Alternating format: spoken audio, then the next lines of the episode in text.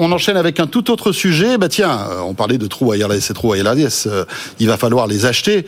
Euh, mais quand on achète des, vêtements, vous vous en êtes sans doute rendu compte, c'est un peu compliqué. Il y a de plus en plus de marques qui disparaissent. Camailleux, Kukai, Pinky, CA qui va pas très fort. Récemment, GoSport aussi. Est-ce que ces marques ont-elles raté en quelque sorte le coche du numérique? On va en parler avec mon invité Franck Rosenthal. Bonsoir. Bonsoir François. Expert en marketing du commerce, vous suivez évidemment tout cela. C'est vrai qu'on on, assiste à une accélération de de la disparition de ces marques. Hein, Camailleux qui a, qui a, marqué les esprits il y a encore quelques mois, Sport là qui qui se fait rattraper euh, justement là. Qu'est-ce qui se passe en fait? Pourquoi ces marques disparaissent à votre avis? Ah, il y a plein de raisons. Euh, il y a des raisons notamment sur le sur le sur le digital et le, et le virage numérique qu'ils ont raté. Donc on va reparler de ça. Mais euh, il y a plein de raisons. D'abord, c'est un marché qui va mal depuis euh, assez longtemps et dont les difficultés du Covid n'ont fait qu'accélérer la crise. Voilà. Donc je veux juste citer un chiffre. Hein, en 2020, le marché dans son ensemble alors que le e-commerce progresse fortement et on comprend pourquoi puisque les magasins étaient fermés, donc ça on l'a vu sur tous les marchés. Le marché dans son ensemble régresse de 15%. Et vous avez le e-commerce qui progresse sur le premier semestre 2020 de 12% par rapport à l'année précédente, mais surtout après, sur les deux semestres qui ont suivi, de plus de 30%. Ah Donc là, quand vous avez fait le pari, quand vous êtes une enseigne et que vous revenez 10 ans en arrière, et que vous vous dites non mais les gens vont pas acheter sur internet parce qu'ils ont besoin d'essayer des vêtements. Mhm. La chemise que je porte là, j'ai besoin de l'essayer, donc je vais pas acheter sur internet. Et eh ben Paris raté parce qu'ils ont acheté sur internet.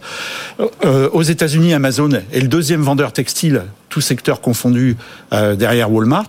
Et en France, vous voyez que dans le top 10 euh, des, euh, des plus gros vendeurs de textiles. On trouve Zalando qui est en huitième position et Amazon qui est en dixième position. Donc, euh, et, le, et la part du e-commerce aujourd'hui hmm. sur les achats textiles représente encore plus de 20%. Alors, elle est montée au pic hein, au moment du Covid, on est monté à 25%. Donc, si vous, déjà, si, si vous investissez pas sur le e-commerce, bah, vous ratez quasiment un quart du marché, quoi. Et c'est le cas de Cabayeux, par exemple, ou de toutes les autres marques, voilà. Kukai, Pimki, qui se retrouvent un petit peu en difficulté parce qu'elles avaient tout misé sur le commerce physique. Oui. Euh, ce sont des marques aussi pour certaines qui vieillissent et donc elles se font manger en quelque sorte par des marques qui sont plus agiles.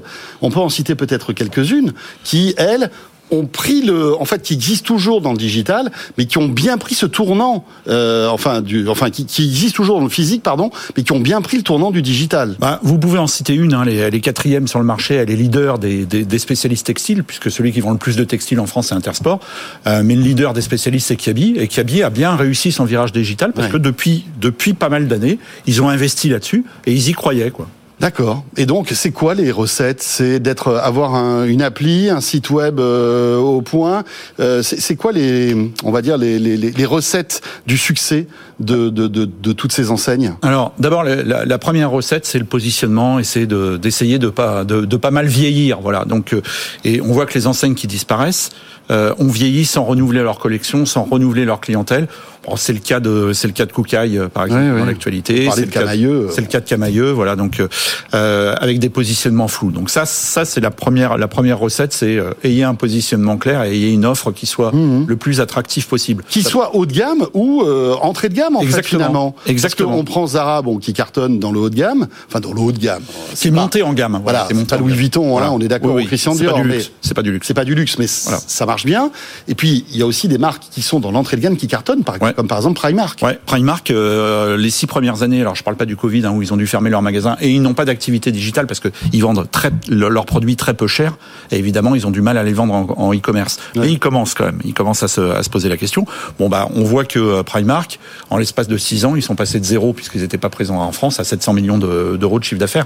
Donc ça les, ça les met déjà dans une position intéressante. Quoi. Avec une, une stratégie d'ouverture de magasins pour Primark en 2023 et 2024 qui est assez impressionnante. Hein. Voilà. Et en fait, au, au, même moment où il y a eu ce, ce rater sur le virage numérique et de se dire maintenant finalement les gens vont pas acheter ni en textile ni en chaussures euh, des produits sur internet. Ils ont fait exactement le contraire, donc il y a ce premier raté là. Et en plus ils ouvrent des magasins. Et là, moi j'ai pour, préparer l'émission, j'ai vu un chiffre hein, qui vient de Kantar et, qui, est très spectaculaire. C'est-à-dire quand vous regardez en 2000 en France, vous avez 5500 magasins en physique. Quand vous regardez en 2019, donc juste avant le Covid, vous avez eu 8500 magasins. C'est-à-dire que le parc, il a augmenté de 50%. Donc là, évidemment, ceux qui ont surinvesti dans leurs magasins avec des loyers très importants pendant le Covid, euh, ils doivent continuer à payer leur loyer, ils n'ont pas de recettes et en plus, ils ont raté le virage numérique et ils sont pas présents sur la seconde main pour la plupart. Ouais. C'est-à-dire là, il y a le succès, on peut en parler parce que sur le digital, évidemment, il y a le succès de Vinted. Hein, Tout à fait, euh, exactement. Hein, le fait d'acheter des vêtements reconditionnés, plutôt qualitatifs, etc.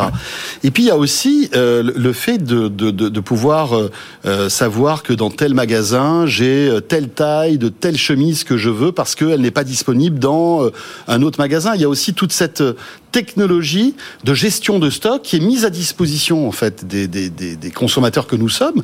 On commence à avoir tous ces outils en main via les applis sur le web qui sont un plus quand même et qui permettent à ces boîtes de mélanger le physique et le digital. Oui, parce que leurs clients de toute façon sont des acheteurs de, sur, sur tous les secteurs du commerce et dans les autres secteurs du commerce, ça existe et ça performe. Donc il n'y a pas de raison que sur le textile, quand nous on est client, on n'est pas la même exigence vis-à-vis -vis des enseignes textiles. Donc ceux qui se dotent de services on va dire, digitaux, comme des applis, par exemple, qui fonctionnent bien, comme du click and collect, euh, eh ben évidemment, c'est un plus pour leurs clients. Et puis, il y a les réseaux sociaux aussi. Et il y, en a qui ont raté le coche des réseaux sociaux. Oui. Oui. Alors, quand vous ratez le numérique, quand vous n'êtes pas présent euh, sur les réseaux sociaux, quand euh, vous n'allez pas sur la seconde main et que vous vous dites, je vais rester sur le physique, bah, le marché, il a quand même reculé en l'espace de 10 ans. Donc, mmh. vous reculez encore plus vite parce que vous subissez la part du gâteau que vous avez bah, de toute façon, elle a diminué. Et en plus, vous n'êtes pas très agile sur le commerce physique, et la seule arme qui vous reste. Franck, à votre avis, il y a d'autres marques qui vont disparaître euh, dans les, les, mois qui viennent? Alors, qui sont en difficulté? Je, je, pense que euh, le, le, le, textile a une particularité en France, c'est que c'est le marché qui est sans doute le plus euh, atomisé. C'est-à-dire que quand vous regardez par exemple le, marché de l'alimentaire, bah, vous trouvez des gens qui sont à plus de 20% de part de marché. Je pense à Leclerc, ou je pense à Carrefour qui est à 20%, ou je pense à Inter qui est à 15%. Quand vous êtes euh, sur le bricolage, vous trouvez Leroy Merlin qui est à mmh. peu près à 35% de, de part de marché. Donc il y a des leaders qui, qui, qui émergent. Quand on est sur le, le textile, euh, et qu'on parle de Kiabi, j'en parlais tout à l'heure comme le leader de, du spécialiste des, des, spécialistes textiles, ils sont à 4% de part de marché. Donc c'est complètement atomisé, atomisé. Ce qui fait que quand vous êtes une enseigne textile, vous avez du mal à faire de la croissance externe parce que de toute façon en part de marché, mmh. euh, vous vous pesez pas euh, suffisamment. Et, euh, et en plus le marché est, est, est très atomisé. Donc aujourd'hui, je, je, vous ai cité le nombre de magasins là tout à l'heure. Il, y a, il y a trop de magasins, trop de magasins. et il y a encore trop d'enseignes sur le marché, malheureusement on voit H&M qui ferme des magasins à tour de bras, hein, notamment à Paris, les Champs-Élysées, rue de Exactement. Enfin, là, on Parce que les loyers sont trop chers, ils font des arbitrages dans leur parc. Voilà. Ils préfèrent ouvrir des magasins flagship au cœur de Paris, des magasins un peu référence, vitrine, hein, mmh. euh, et fermer tous les autres points euh, et se concentrer sur le web finalement. Merci beaucoup Franck pour euh, ce sujet euh, passionnant bien sûr. Franck Rosenthal, expert en marketing du, du commerce et du e-commerce donc. Merci beaucoup.